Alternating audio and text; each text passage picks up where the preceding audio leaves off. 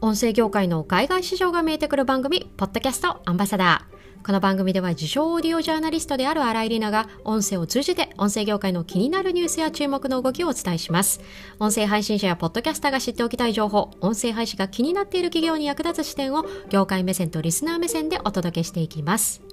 えー、さて、先月立ち上げたコミュニティ、音声とビジネスを考える会、開始して半月ほど経ちました、えー、このコミュニティでは毎月お題を設定してですね、メンバーで、ああでもない、こうでもないと、いろんなディスカッションをするんですが、今回のエピソードでは、今月のお題、ポッドキャストの事業活用ってどういうことか、これに対して今どのようなディスカッションが始まっているのか、このポッドキャストアンバサダーでご紹介をしたいと思います。本編の書き起こしをご覧になりたい方は概要欄にリンクを貼っておりますので、そちらからご覧ください。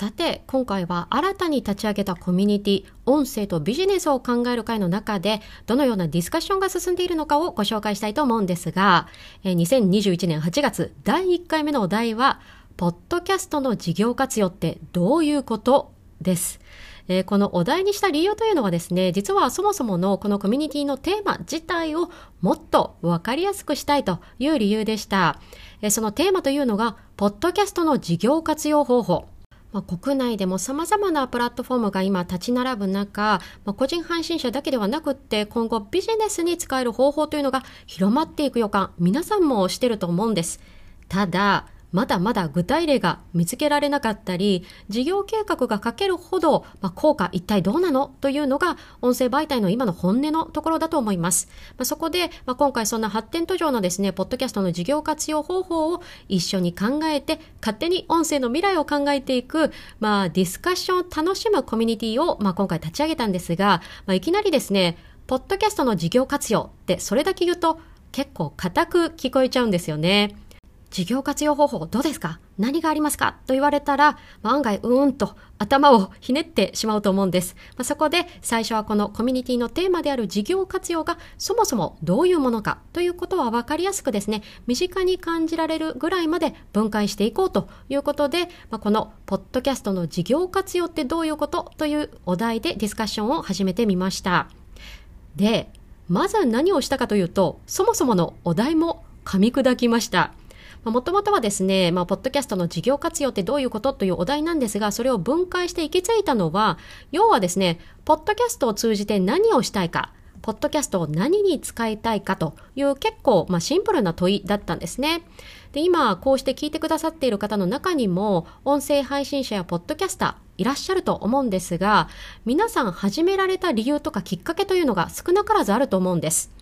例えば、ラジオ DJ に憧れていたから自分でもやってみたいという、まあ、音声配信すること自体を目標にしているというケースもあれば、ポッドキャストで自分のビジネスをもっと知ってもらいたいという、まあ、ポッドキャストはあくまでも手段でですね、目的はまた別の方という、まあ、ケースもあるはずです。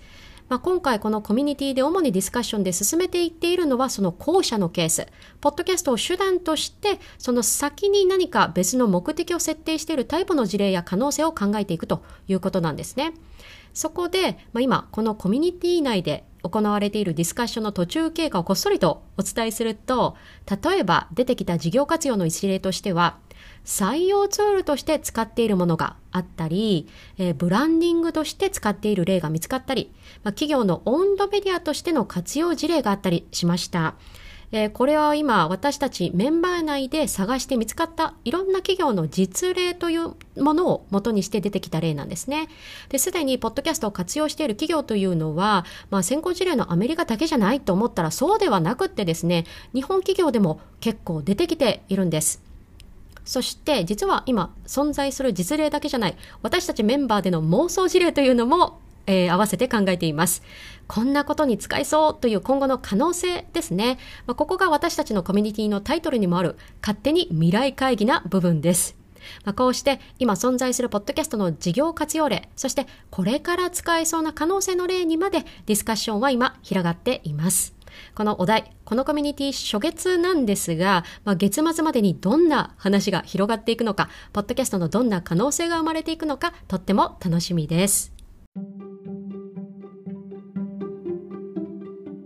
さて今回は立ち上げたコミュニティ音声とビジネスを考える会で一体どんなディスカッションが進んでいるのか途中経過をご紹介しました、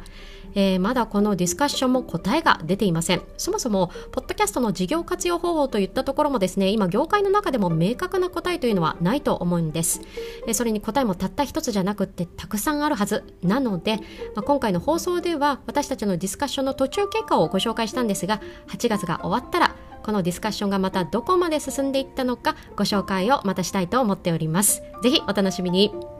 この新たに始めたコミュニティ音声とビジネスを考える会ポッドキャスト勝手に未来会議ではまだまだ発展途上のポッドキャストをビジネスに使う方法をディスカッションしながら一緒にいろんな答えを出していくコミュニティです興味を持っていただいた方はぜひ覗きに来てください今回のエピソードの感想は書き起こし配信をしているノートのコメント欄やツイッターにてお待ちしております。そして今回の放送が役に立った面白かったという方はぜひ Apple Podcast や Spotify からのフォローやレビューも嬉しいです。どうぞよろしくお願いいたします。最後までお付き合いいただきありがとうございました。ポッドキャストアンバサダーの新井里奈がお送りしました。それでは次回のエピソードで。